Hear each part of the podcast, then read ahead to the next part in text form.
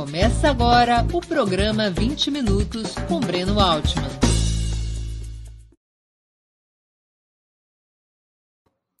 Bom dia. Hoje é 5 de abril de 2022. Está começando mais uma edição do programa 20 Minutos Análise. O tema: a classe média fará as pazes com Lula? Na primeira vitória presidencial do PT em 2002, as famílias de renda média dos grandes centros urbanos foram a principal base para o triunfo. Nesse extrato social estavam tanto a classe trabalhadora organizada, o proletariado urbano, quanto os assalariados das camadas médias.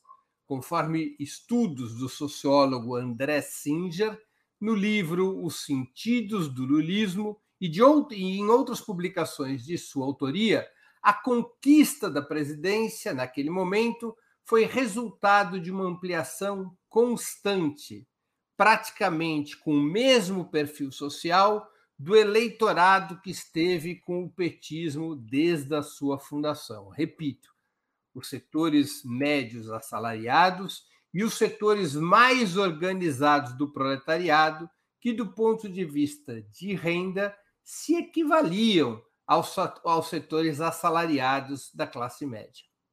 Mas no pleito seguinte, em 2006, tudo estava mudado. Por causa de determinadas condições materiais, de políticas governamentais e de crises como a do mensalão, boa parte desses eleitores de renda média tinha abandonado o PT e Lula, sendo substituído por votantes das chamadas classes D e E, compostas pelo subproletariado, no dizer de André Singer, e pelo proletariado de menor renda, beneficiados por programas sociais.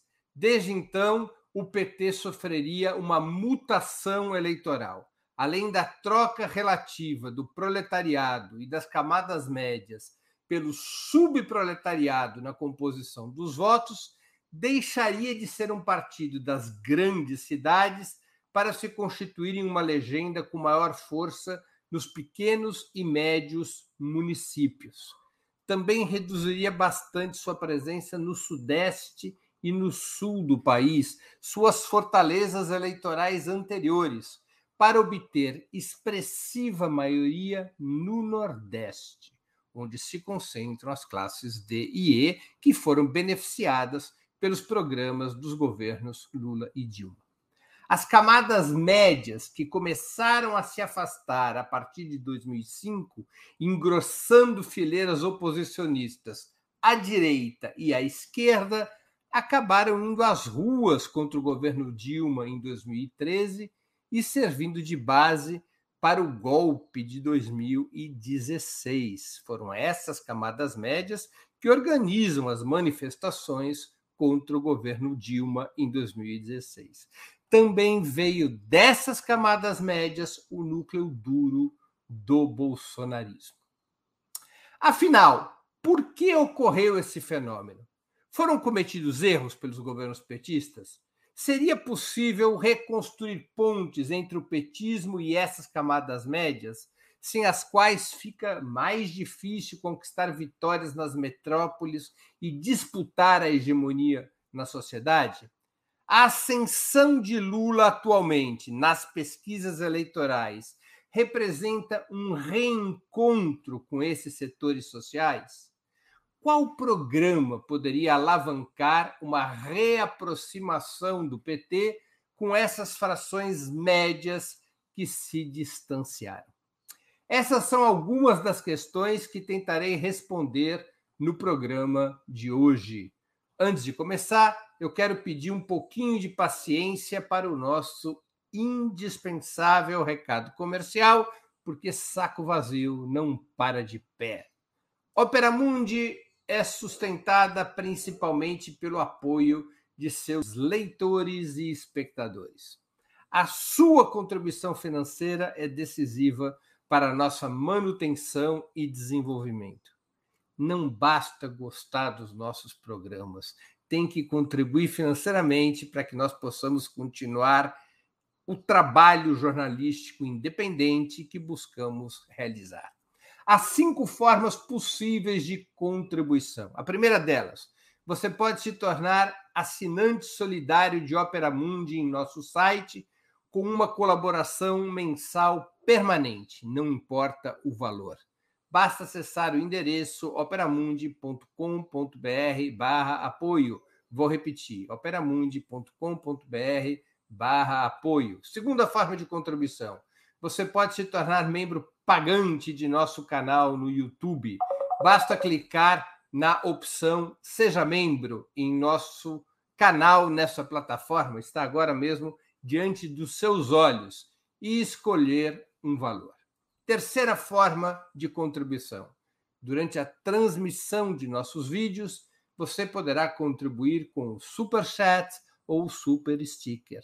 Normalmente, apenas as perguntas acompanhadas pelo Super Chat ou feitas por membros pagantes de nosso canal no YouTube são lidas e respondidas durante os programas ao vivo. Quarta forma de contribuição.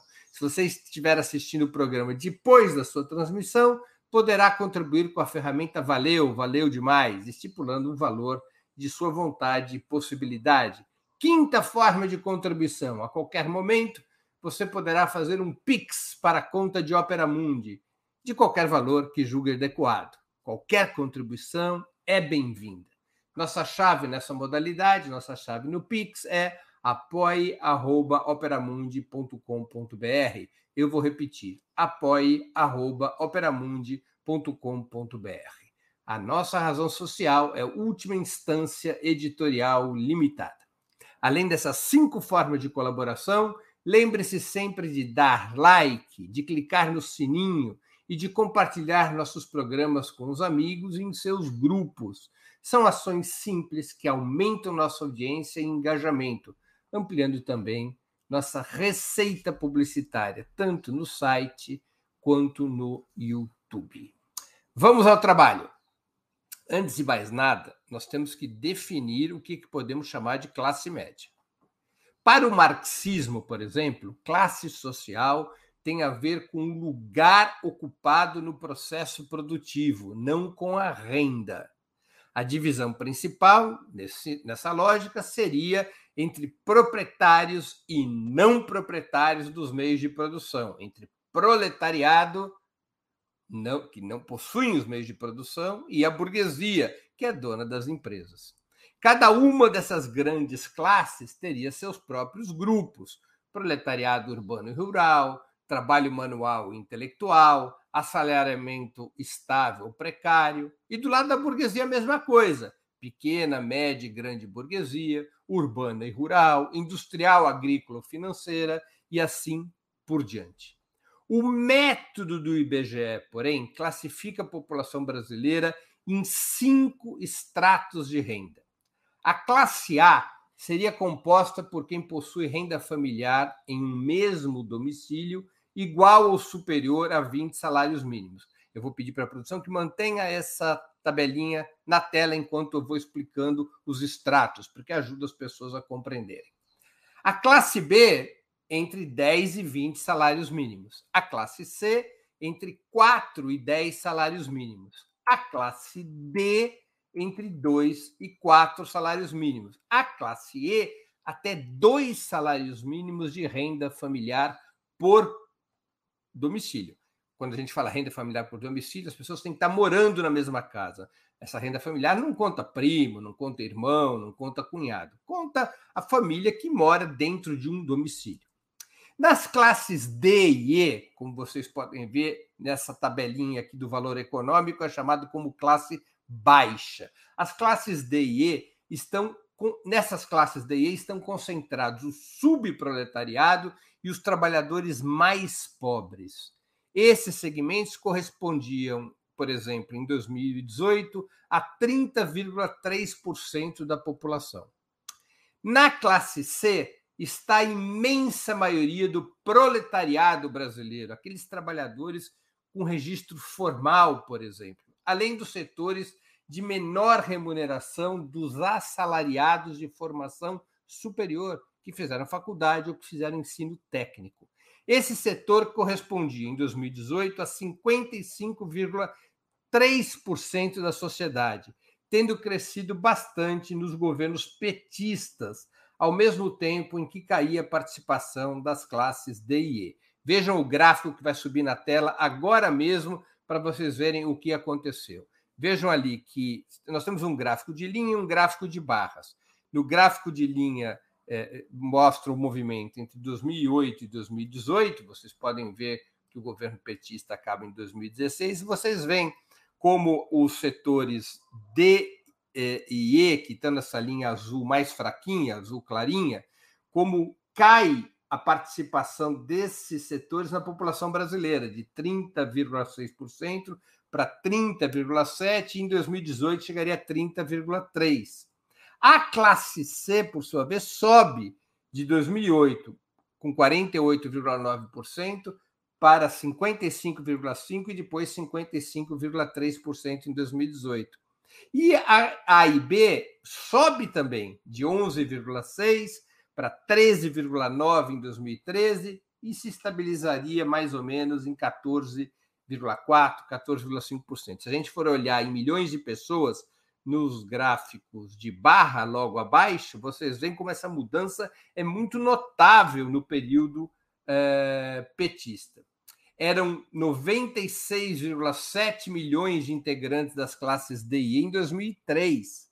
54% da população estava no subproletariado é, brasileiro ou nos trabalhadores de baixíssima recuperação.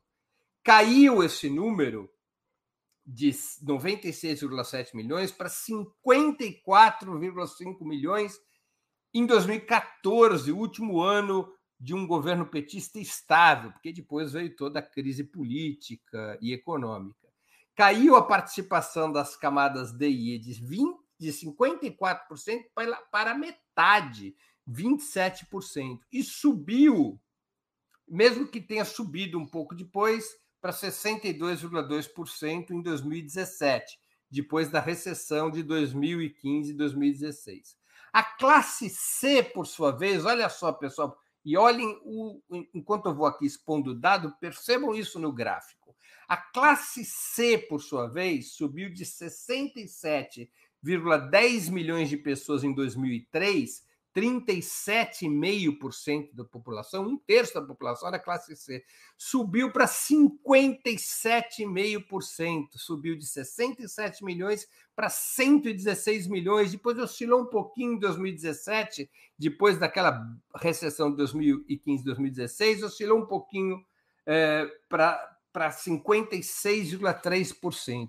Isso é, são os números que mostram aquilo que os governos petistas, que o PT sempre diz, que muitos analistas, que muitos estudiosos sempre disseram, que o PT tirou milhões de pessoas da pobreza e da miséria e os colocou naquilo que ficou sendo chamado indevidamente, na minha opinião, de nova classe média. Porque a classe C não é a classe média. A classe C é uma classe trabalhadora de melhor remuneração, mas efetivamente houve um aumento massivo da remuneração, da renda das, do subproletariado, permitindo esse subproletariado mudar de fração de classe do subproletariado para o proletariado. As classes A e B, por sua vez, constituíam 15,13 milhões de pessoas em 2003, apenas 8,54% da população. Pularam para 31,3 milhões em 2014, passaram a ser 15,49% da população e caíram para 30 milhões em 2017 depois da recessão, passando a representar 14,5%. Vejam só que no processo de elevação de renda patrocinado pelos governos petistas, os muitos pobres e os miseráveis tiveram um fortíssimo aumento de renda ao ponto de uma grande parte é, emergir para a classe C, para chamada indevidamente chamada nova classe média, e uma parte ainda subir para as classes A e B. Nas classes A e B, além de uma pequena minoria burguesa, nas classes A e B, 12% dos integrantes das classes A e B são proprietários dos meios de produção ou dos é, é, no qual operam, né? São 12% são empresários das classes A e B. Então, além de uma pequena minoria burguesa, nas classes A e B é que está a classe média tradicional, aquilo que se chama de classe média do ponto de vista sócio-histórico, está nas classes A e B. A classe C é classe trabalhadora, na sua imensa maioria. É nas classes A e B, acima, portanto, de 10 salários mínimos, na, que é o que constitui a classe B, e acima de 20 salários mínimos, que é o que constitui a classe A, que está a classe média tradicional, que é aquele setor que paga bons planos de saúde, que coloca seus filhos em escolas privadas, que tem casa própria e que contrata trabalho doméstico. Aliás, eu acredito que o conceito que separa a classe média da classe trabalhadora, mais do que renda, é a possibilidade de contratar trabalho doméstico. É isso que difere essencialmente a classe média da classe trabalhadora. A classe média é um setor da sociedade que, mesmo sem ser a dona dos meios de produção, ao contrário da burguesia, ela tem a possibilidade de colocar uma parte da classe trabalhadora como funcionário doméstico, como funcionário nas suas residências. É um contingente, as camadas A e B, ao redor de 30 milhões de pessoas. Não é pouca coisa. A esse contingente de 30 milhões, nós também poderíamos somar a franja superior da classe C, chamada de C1, que é quem recebe renda familiar entre 7 e 10 salários mínimos e que corresponde a mais 15 milhões de brasileiros. Não tem o mesmo poder aquisitivo das classes A e B, mas se aproxima muito do estilo de vida e das características das classes A e B. Podemos afirmar, então, para resumir a ópera, que o bloco social das camadas médias, formado, formado pelos assalariados médios e pelo proletariado de maior renda, porque existe um pedaço do proletariado que vive como a classe média, que tem condições de renda parecida com a da classe média e que está nesse setor C1, no setor mais elevado da, da classe C. Esse bloco eh, dos assalariados eh, de classe média e de proletariado de maior renda, esse bloco da classe média tradicional, que sempre foi a base histórica do PT até 2002, como bem registrou o professor André Cinza, esse bloco atinge alguma coisa como de 20 a 25% da população brasileira. Os trabalhadores de menor remuneração, a massa do proletariado, que está na classe C, equivale a uma grandeza entre 45% e 50%, é o maior setor social do país. E o subproletariado, nas classes D e E, o que é o subproletariado? São os trabalhadores que não têm registro formal, são os trabalhadores que reganham menos de quatro, até menos que dois salários mínimos como renda familiar. Esse subproletariado, que já chegou a ser maioria do país, hoje equivale a algo como entre 25% e 30% da população. Um forte apoio nas classes E, D e C2, por exemplo, seria suficiente, é suficiente para vencer eleições presidenciais. Foi assim que o PT ganhou as eleições de 2006, de 2010 e de 2014. Um forte apoio nas classes E, D e C2, mesmo perdendo apoio nas classes C1, A e B. Estamos falando, ao somarmos E, D e C2, estamos falando de um universo superior a 70% dos eleitores. Uma maioria expressiva nesse bloco, por exemplo, de 60% a 70% desse bloco, que é o que o PT costuma ter, é o suficiente para, no primeiro turno, um candidato petista do porte do Lula ter 45% dos votos do país, ou até mesmo encostar nos 50%. Mas a fraqueza na classe média tradicional e nos setores assalariados de melhor remuneração, vamos prestar atenção nesta questão, pessoal. A fraqueza nos setores, eh, na classe média tradicional e nos setores assalariados de melhor remuneração, representa baixa densidade eleitoral nos grandes centros urbanos, São Paulo, Rio, Belo Horizonte, que é onde a vida de um país moderno se decide, além de gerar fragilidade para disputar a opinião pública. São as profissões da classe média tradicional, médicos, professores, engenheiros, advogados, contadores, são essas profissões da classe média tradicional, afinal, que comprovadamente maior influência exercem na construção da identidade ideológica, política e cultural do povo brasileiro. Além, claro, da mídia, das igrejas, das organizações partidárias, populares e sindicais. São este núcleo da classe média que, pela sua, pelo seu acúmulo de conhecimento, mediante a formação eh, de nível superior, incluindo mestrado, doutorado, que pelo seu acúmulo de conhecimento, pela sua posição social, pelo tipo de profissão que exercem, são esses os setores que mais formam opinião.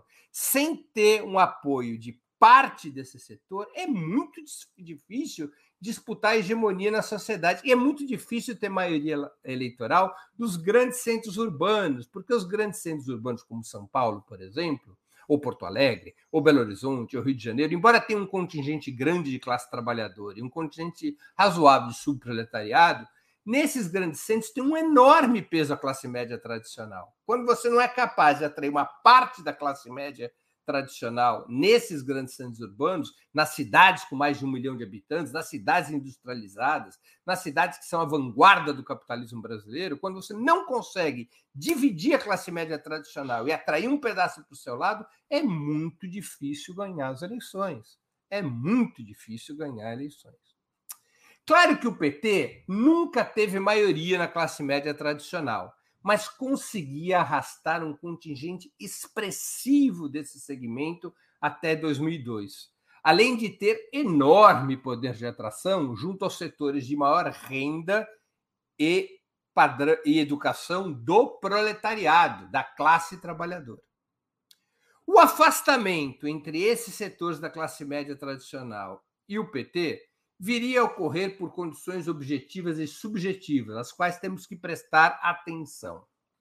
Nós temos que, antes de mais nada, levar em conta que nós vivemos em um país no qual os ricos não pagam impostos. Desde 1995, por exemplo, não há taxação sobre lucros e dividendos ou sobre juros e empréstimos com capital próprio dos acionistas das suas empresas, além do imposto sobre herança ser irrisório e o teto do imposto de renda, fixado há muitos anos em 27,5%, esse teto é extremamente baixo. Lucro sobre dividendos, é, imposto sobre lucros e dividendos. O, uma empresa lucra, ela distribui esses lucros e dividendos para os seus acionistas. Os seus acionistas, ao receberem esse lucro, não pagam impostos. Empréstimo sobre capital próprio. Eu sou dono de uma empresa. Eu empresto para minha empresa, vamos dizer, 100 mil reais. Depois de um ano, essa empresa paga para mim os 100 mil que eu emprestei, mais 20 mil de juros. Meu capital, que era de 100 que eu emprestei para minha própria empresa, se transformou num capital de 120. Eu não pago impostos sobre esse lucro de 20 mil que eu emprestei do meu dinheiro para minha própria empresa. Já se deram conta da maracutaia que existe nesse país em relação a esse tipo de operação. E o imposto sobre herança no Brasil é ridículo. O imposto médio no Brasil, o imposto estadual, é inferior a 4%. Você vai para países capitalistas avançados, é de 30%, 40%, 50% o imposto sobre herança. No Brasil não tem imposto sobre bens de transporte de luxo, iates e aviões, por exemplo. E o imposto de renda que um professor universitário paga, de 27,5%, é o mesmo que um grande capitalista paga, porque o teto do imposto de renda brasileiro é muito baixo. Você vai novamente para países capitalistas como Estados Unidos, Inglaterra ou França, o imposto pode chegar a 60% da renda. Os ricos não pagam e os pobres não sabem que pagam impostos, pois o fazem na aquisição de mercadorias e serviços em um sistema extremamente regressivo, no qual esses tributos lineares, é um percentual, quando você compra uma garrafa d'água, quando você paga por um litro de gasolina, esses tributos lineares têm muito maior peso na economia brasileira, na arrecadação do Estado, do que a taxação sobre renda e riqueza. Olha só, os ricos não pagam, os pobres não sabem que pagam, porque quando você paga no consumo, está embutido no preço da mercadoria. A classe média tradicional, no entanto, somada aos setores de ponta do proletariado, essa sim se, se, é fortemente taxada e ela tem consciência de que paga um imposto elevado. Ela se sente o tempo todo, a classe média tradicional, como a principal alavanca do financiamento dos serviços públicos. Como o programa dos governos petistas, mesmo sem tocar na estrutura tributária que beneficia a burguesia, incluiu os pobres no orçamento, mas deixou é, é, incluiu os pobres no orçamento, é, deixou as classes médias com um gosto de fel na boca.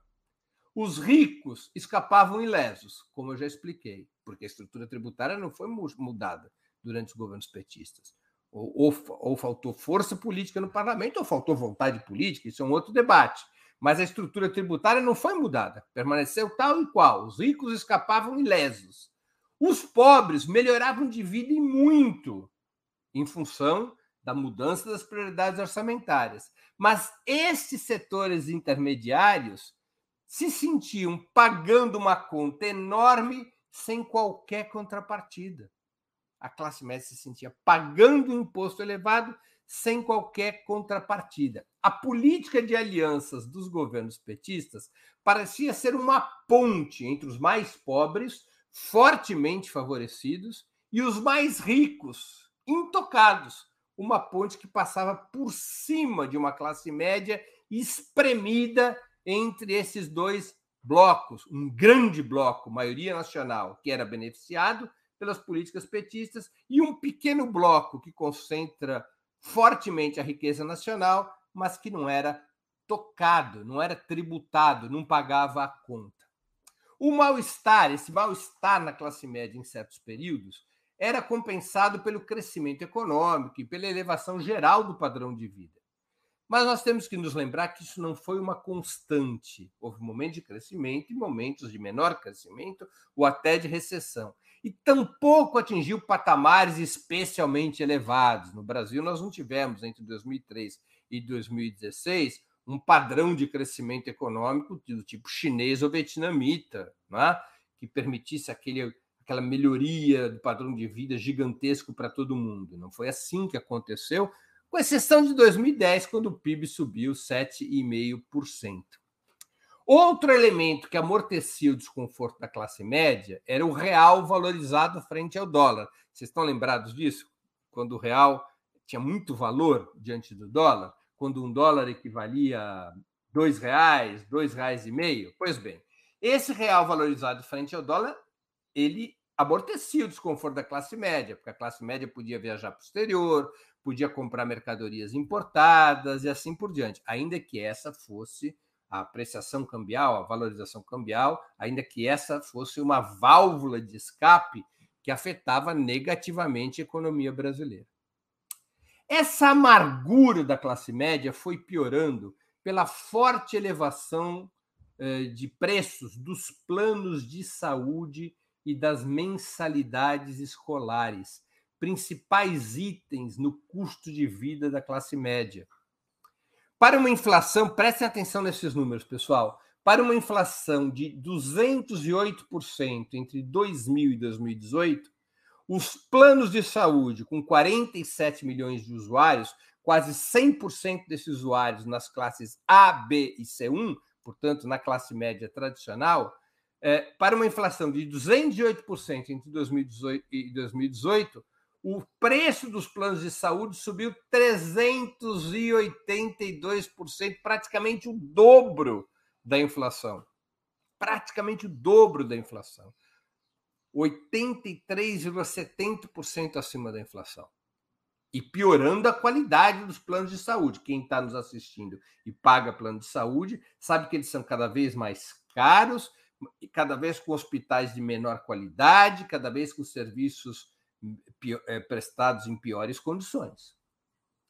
Os governos petistas, embora aumentassem as verbas do SUS e tivessem adotado programas audaciosos, audaciosos muito potentes, como mais médicos, os governos petistas acabaram perdendo o principal instrumento para ampliar o financiamento da saúde em 2009, com a derrubada da CPMF. A CPMF foi derrubada pelo parlamento brasileiro. E também não conseguiram os governos petistas, vamos ser justos em relação a isso, estabelecer um serviço de excelência no SUS por todo o território nacional. Uh, e acabaram aprisionados pelos entes subnacionais, estados e municípios, que são as instituições que efetivamente gerem o sistema de saúde. Ainda que os cuidados sanitários com os pobres tivessem melhorado bastante, o SUS não adquiriu qualidade suficiente para atrair a classe média e levá-la a cortar os planos de saúde. Tampouco foi feita qualquer campanha que a convencesse disso. Situação semelhante aconteceu na educação. Os filhos da classe média, pessoal, já estavam na universidade pública antes de 2003 do ProUni e do aumento do FIES. Ou seja, os programas adotados pelos governos de Lula e Dilma apenas marginalmente beneficiaram esse setor social, através da expansão de vagas nas universidades e institutos federais, que aconteceu através do Reúne. Houve um aumento de vagas nas universidades públicas, houve um aumento de vagas nos institutos federais. Isso, de certa maneira, beneficiou a classe média tradicional, mas os grandes beneficiários eh, do, das políticas educacionais dos governos petistas, o ProUni e o FIES, foram novamente os mais pobres, as classes D e E, e os mais ricos, os donos das faculdades privadas porque foram políticas é, que permitiram bolsas através do ProUni, o financiamento, para que os estudantes entrassem nas faculdades privadas, pagando nenhuma ou baixas mensalidades. Isso não atingia os filhos da classe média tradicional, que já estavam na universidade pública. A preocupação das famílias da classe média tradicional não é com a universidade, é com o ensino secundário, com o ensino fundamental, com a creche até. E aí nós vamos ver o seguinte: as mensalidades escolares, ou seja, do ensino secundário para trás, as mensalidades escolares dispararam durante os governos petistas. É normal, muito mais gente com dinheiro, as escolas aumentaram os preços. Das creches ao ensino secundário, as, as, as mensalidades dispararam, sem que a rede pública pudesse servir de efetiva alternativa educacional, porque não tinha quantidade, não tinha qualidade para isso. Um pai de classe média, mesmo se matando de trabalhar para pagar dois, às vezes três mil reais de mensalidade da escola do filho, ele só vai trocar o, fi, a, o filho de escola, da escola privada para a escola pública, ou se ele tiver totalmente sem dinheiro, isso pode acontecer, mas enquanto ele puder se sacrificar pela educação do filho, ele vai se sacrificar, ou se a escola pública oferecer, como no passado, maior qualidade que a escola privada. Sem isso, a, a classe média não substitui o ensino privado pelo ensino público. Reparem como subiu as mensalidades. Para uma inflação de 76,5% entre 2004 e 2014, as mensalidades subiram o dobro ao redor de 150%. Além das tensões na saúde e na educação, repito, os dois principais eh, itens de custo na vida da classe média, eh, também subiu o custo do trabalho doméstico, com a lei que obriga os empregadores a pagar direitos e encargos aos funcionários residenciais, o que é uma lei justíssima, justíssima mas efetivamente também criou mal-estar na classe média. A classe média, como eu disse, se diferencia essencialmente porque ela é capaz de contratar trabalho doméstico. A lei sobre direitos trabalhistas aos empregados domésticos onerou a classe média que contrata esses funcionários residenciais porque os obrigou a pagar encargos. Essas condições materiais, elevada carga tributária, qualidade insuficiente dos serviços públicos de saúde e educação, elevação de seus custos, encarecimento dos seus preços, né? elevação dos seus preços, encarecimento do trabalho doméstico, essas condições materiais foram tornando a classe média tradicional vulnerável ao tradicional discurso anticorrupção da direita. Olha como uma coisa se liga à outra, gente. Afinal, se a classe média pagava altos impostos e não recebia benefícios, pelo menos não recebia benefícios diretos na saúde, na educação, o dinheiro de suas contribuições só podia estar sendo roubado. Ela estava pagando e estava sendo roubada. Facilitava o discurso anticorrupção da direita. Outro fator ideológico relevante: a exploração crescente por parte dos grupos conservadores e reacionários dos sentimentos individualistas e competitivos da classe média, estimulando o racismo, a discriminação social e o ódio regional para tirar proveito da percepção desses setores intermediários de que estavam sendo exprimidos e destroçados pela ascensão dos pobres. Ou não é verdade que subiu, ou pelo menos foi tornado cada vez mais público, esses sentimentos podres? O racismo, a discriminação social, a discriminação regional, aquele discurso de ódio ao Nordeste assim por diante. Os governos petistas, por sua vez, além de não terem um programa claro e potente para a classe média, na minha opinião, é, e que efetivamente custeavam, os governos petistas efetivamente custeavam a prioridade orçamentária aos mais pobres é, através dos impostos à classe média, os governos petistas tampouco se organizaram para disputa ideológica, política e cultural não fizeram essa disputa. A direita fazia essa disputa com esses valores de racismo, de individualismo, eh, de discriminação social e, fundamentalmente, o discurso anticorrupção. Os governos petistas fizeram, por várias razões, uma opção gerencialista, ou seja, eu vou administrar bem, eu vou fazer o país avançar e, em troca, eu terei a gratidão do povo. E é neste mecanismo que vamos conseguir manter o governo e avançar nas políticas de transformação social. Mas essa opção gerencialista não funcionou junto à classe média. Por que, que não funcionou? Porque a classe média não usufruía de conquistas materiais palpáveis, ao contrário dos mais pobres. Nesse segmento de classe média, era mais difícil construir um sentimento de gratidão a não ser nos momentos de euforia geral, como aquele biênio 2009-2010, uh, em que o Lula termina seu mandato e sai com 87% de aprovação, e o Brasil passa no teste da crise mundial com louvor. Esse cenário que eu estou narrando levou ao deslocamento da classe média para a oposição a partir de 2005, com a primeira grande ofensiva dos meios de comunicação contra o PT e seus governos durante o chamado mensalão. O mensalão é um registro muito importante, porque essa, esse acúmulo de problemas nas classes médias é aproveitado pelo discurso do mensalão, que se arrastaria de 2005 a 2012, 2013, fazendo com que o PT perdesse parte importante do apoio que um dia já teve junto a setores da classe média tradicional. O PT perdeu este apoio da classe média tradicional, mas ganhou, como bem notou André Singer, o apoio dos mais pobres e do Nordeste, que em 2006 permitiram a reeleição de Lula. O PT perdeu o apoio nas classes médias assalariadas, nas classes médias tradicionais, perdeu apoio até mesmo nos estratos superiores do proletariado, mas compensou essa perda de apoio pela conquista do voto do subproletariado, das classes D e E, que se concentram no nordeste do país e em pequenos e médios municípios. O PT mudou o seu perfil, continuou a ter muito peso eleitoral, mas mudando o seu perfil.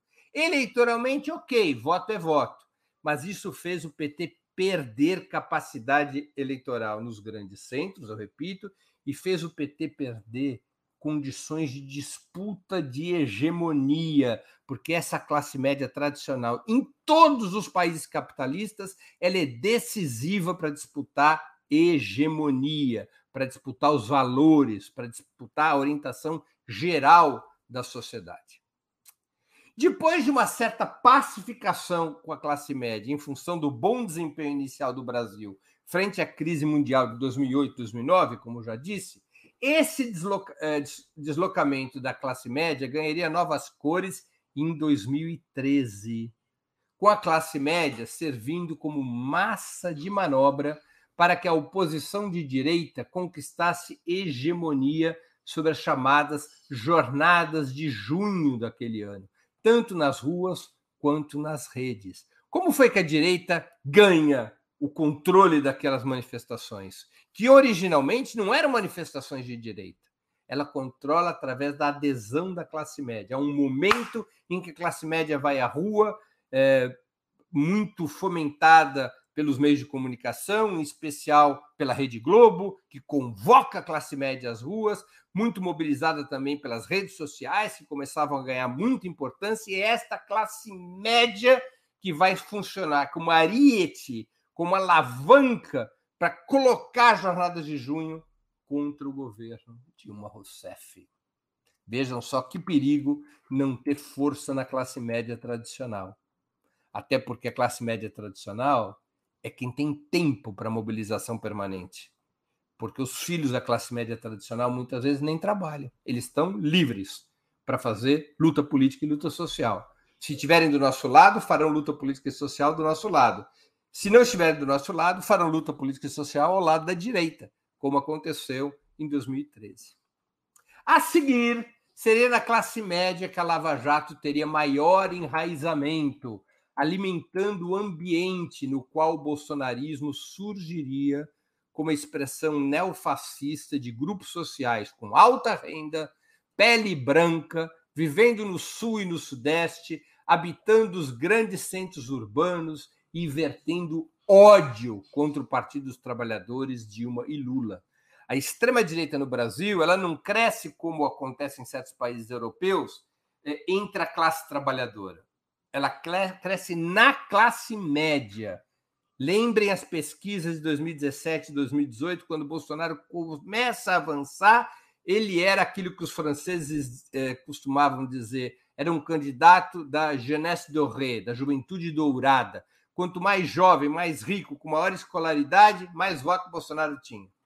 O que era um sinal da perda de influência do petismo da esquerda junto à classe média e como é perigoso, porque esse setor, ao se deslocar para a extrema-direita, cria as condições para que a extrema-direita, numa etapa seguinte, possa disputar o conjunto da sociedade. A resposta do PT, aparentemente pego de surpresa por esse processo de deslocamento ou por sua radicalização, a resposta do PT foi predominantemente de agressiva contraposição à classe média, exemplificada essa agressiva contraposição no famoso e aplaudido discurso da professora Marilena Chauí contra a classe média.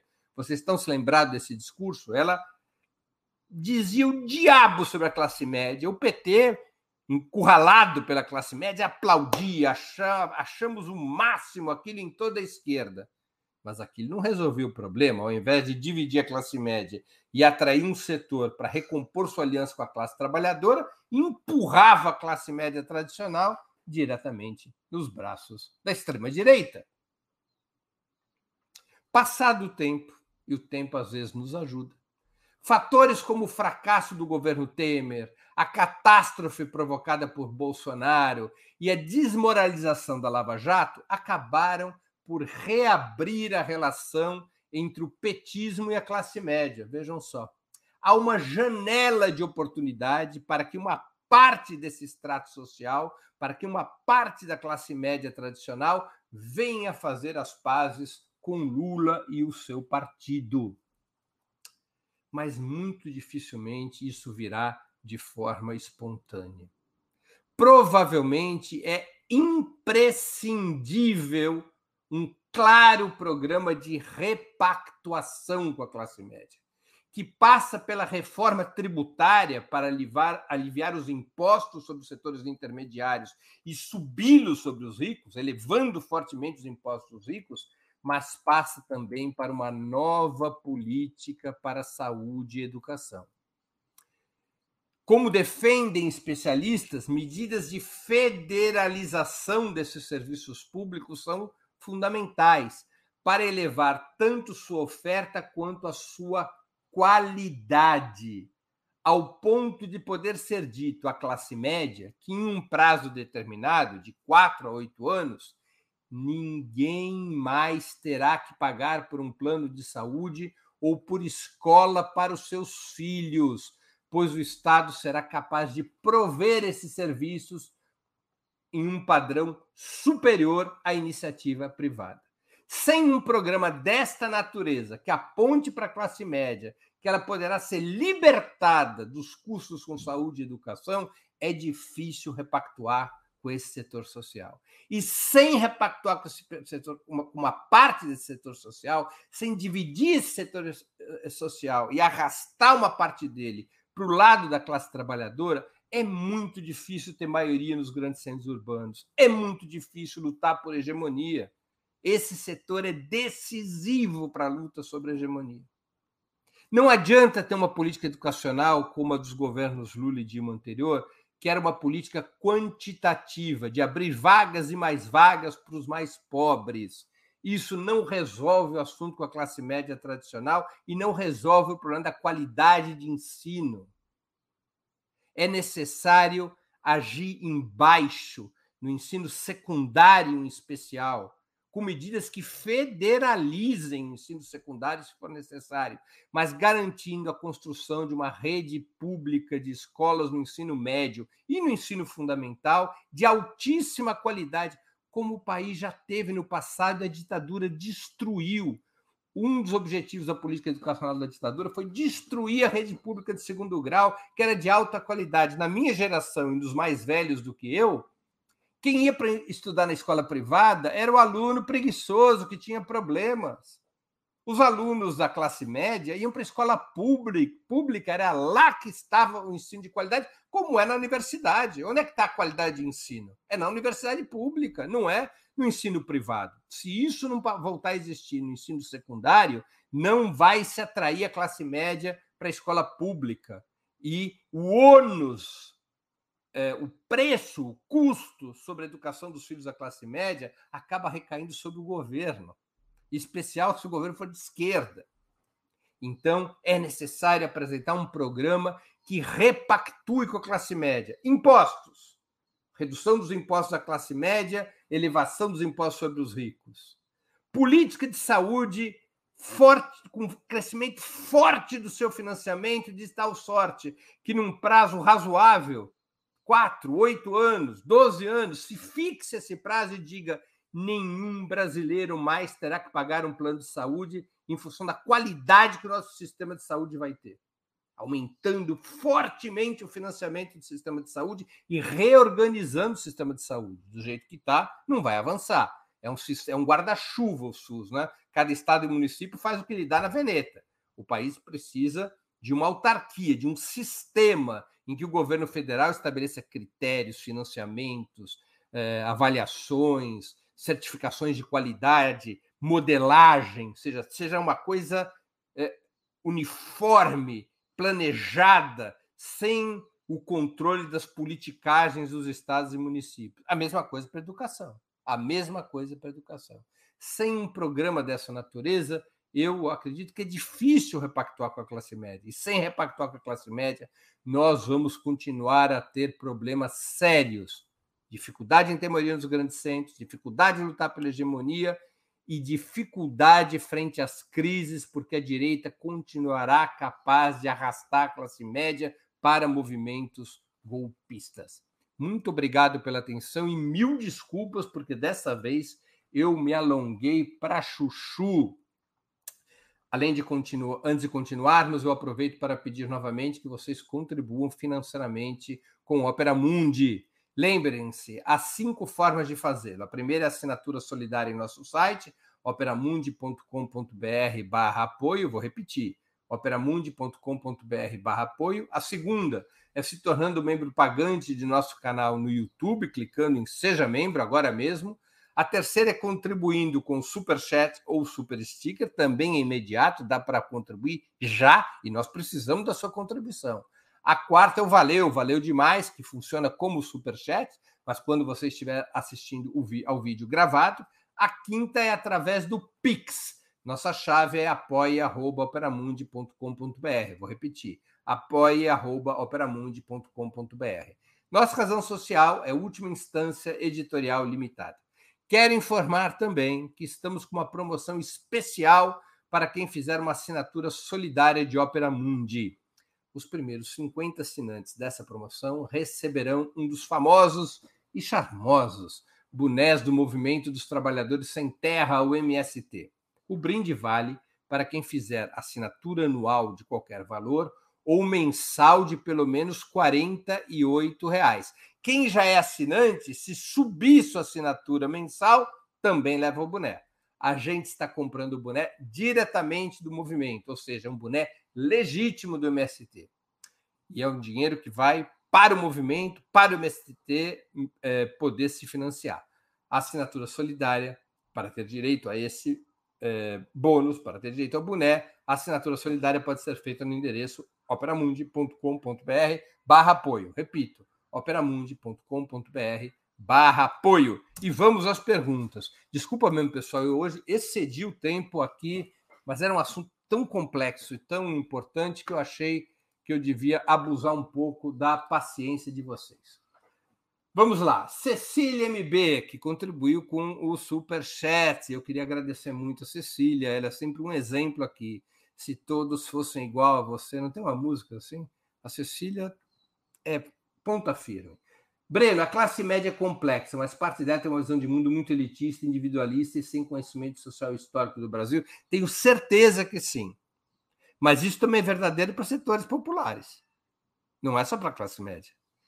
Ah, não tem aquela velha história do Marx, a ideologia dominante é a ideologia das classes dominantes em determinada etapa histórica. As classes trabalhadoras não estão imunes à ideologia dominante. Tal como a classe média, elas são afetadas, elas são capturadas pela ideologia dominante. As forças de esquerda têm que fazer a luta ideológica contra isso e têm que, quando são governos, adotar medidas que permitam deslocar as classes trabalhadoras, trabalhadoras e os setores médios assalariados possam deslocá-los dessa influência burguesa. Você tem que combinar a luta política e ideológica com medidas concretas de valorização, por exemplo, do que é público, como o ensino e a saúde. Imagine se nós conseguíssemos colocar toda a população brasileira no ensino público, eh, no ensino secundário público.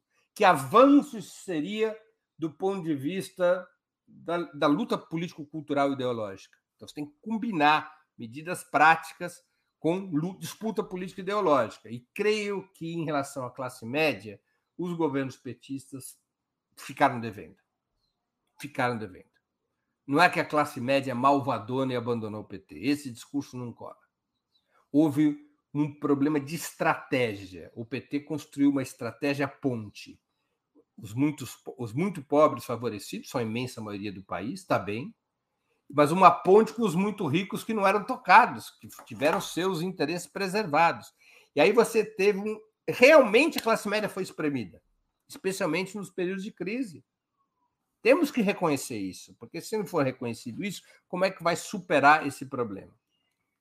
Temos aí uma outra contribuição do Cadu Lacerda. É outro ponta firme o Cadu, né? É um grande exemplo aqui na nossa comunidade. O Cadu contribuiu com cinco reais, agradeço ao Cadu. Uma correção nas tabelas de imposto de renda na fonte seria um fator poderoso na reconquista da classe média? Se é porque não foi feito sob Lula Dilma. Certamente seria. Por que, que não foi feito? Um dos motivos é que você tem que tirar. Se você poupar a classe média, que é quem paga imposto, você tem que onerar alguém. Você vai ter que onerar os mais ricos. E a avaliação que se teve é que não tinha força para fazer isso. Que não tinha força política para fazer isso, porque os mais ricos têm instrumentos de reação muito poderosos. Muito poderosos. Não era apenas mudar a alíquota, tinha que fazer uma reforma tributária completa, com eh, tributos sobre eh, eh, lucros e dividendos, tributos sobre bens de transporte de luxo, tributos sobre empréstimos com capital próprio. É? é, para poder substituir aquela renda que se perderia com a classe média e com a desoneração do imposto sobre consumo para beneficiar também os mais pobres e aumentar sua renda, porque se os produtos barateiam em função dos impostos sobre os produtos serem menores, isso significa um aumento da renda. Quem economiza na, é, dinheiro nos tributos vai gastar mais em outra coisa. Mas para fazer isso, você tinha que onerar os mais ricos. E a avaliação é que não havia força eh, social e parlamentar para isso. Há que se discutir essa questão. Será que se houvesse um movimento para isso, será que e agora temos uma nova chance? Será que não, se não houver um movimento para isso, se não houver uma mobilização, uma, um esclarecimento, uma disputa ideológica, eh, será que não é possível criar a correlação de forças que permita essa mudança? Porque sem essa mudança nós não vamos para lugar nenhum, o país vai afundando, afundando, afundando, afundando. Pergunta do JR Malê, que também contribui aqui com o Superchat. Malê, muito obrigado pela contribuição. No primeiro orçamento, após o golpe de 64, houve um corte brutal na educação. O sucateamento da escola pública foi um projeto do Exército Brasileiro, e não tenho nenhuma dúvida disso. E os historiadores da educação são muito claros a esse respeito. As Forças Armadas, depois do golpe de 64, elas olharam para a educação e viram dois duas questões que elas queriam resolver. Uma questão ideológico-cultural, a outra questão era financeira, de beneficiar grupos financeiros.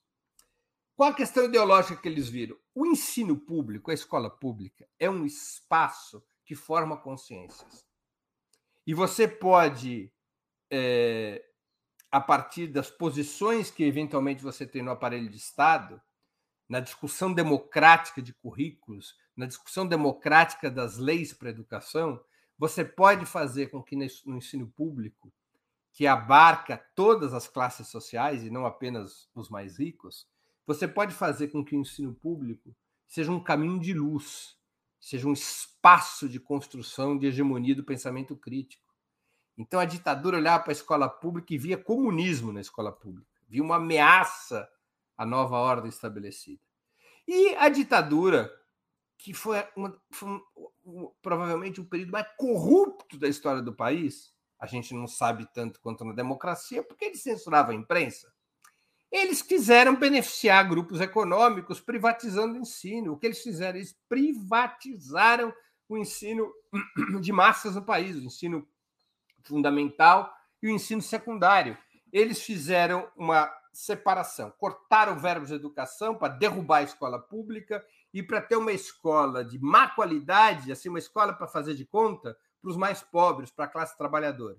Tiraram da perspectiva a ideia de uma escola pública de excelência, como os grandes educadores defendiam, né? como Darcy Ribeiro defendia, como o Anísio Teixeira defendia, os grandes educadores, Florestan Fernandes, defendiam a escola pública de qualidade, período integral, que isso era decisivo. O Brizola depois foi um grande defensor, mas já depois, eh, quando ele foi governador do Rio, já depois da, do fim da ditadura. Quer dizer, o Brizola, na verdade, na transição da ditadura à democracia, que ele foi eleito governador do Rio a primeira vez em 82, ele governou até 86, né?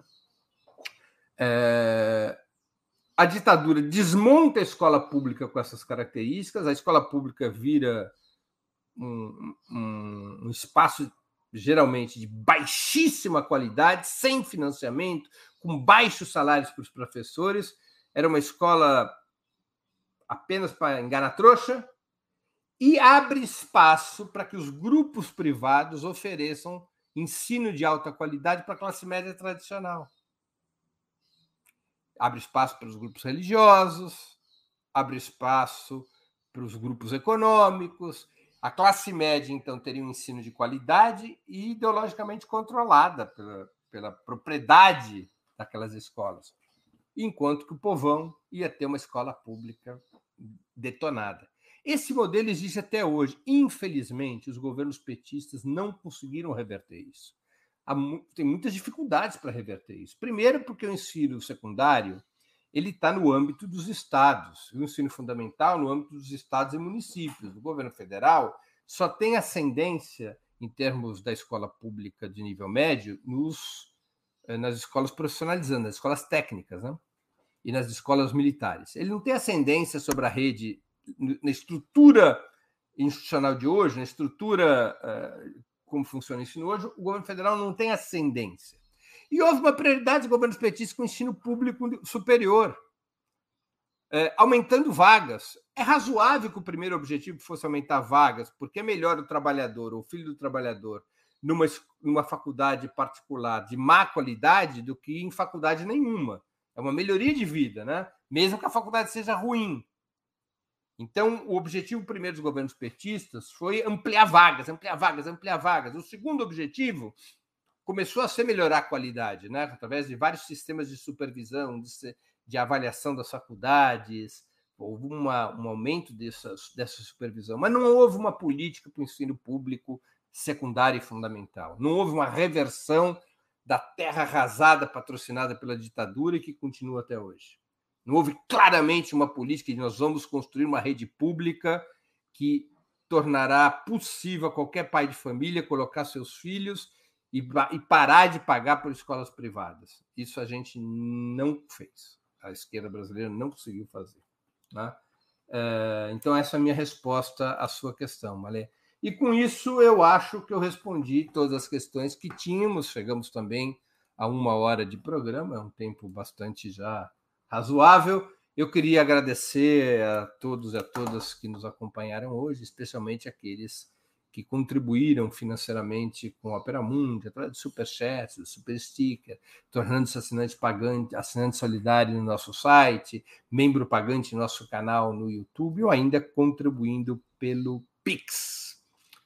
Sem o apoio de vocês, nosso trabalho não seria possível. E sem a atuação de vocês, sem a presença de vocês, nosso trabalho não faria sentido. Um grande abraço a todos e a todas, uma boa tarde. Para assistir novamente esse programa e a outras edições dos programas 20 Minutos, se inscreva no canal do Opera Mundi no YouTube. Curta e compartilhe nossos vídeos. Deixe seus comentários. O jornalismo de Ópera Mundi é mantido com o seu apoio. Faça uma assinatura solidária em www.operamundi.com.br. Com um pequeno valor mensal, você nos ajuda no desenvolvimento de um jornalismo independente e de qualidade. Obrigado pela audiência e até a próxima.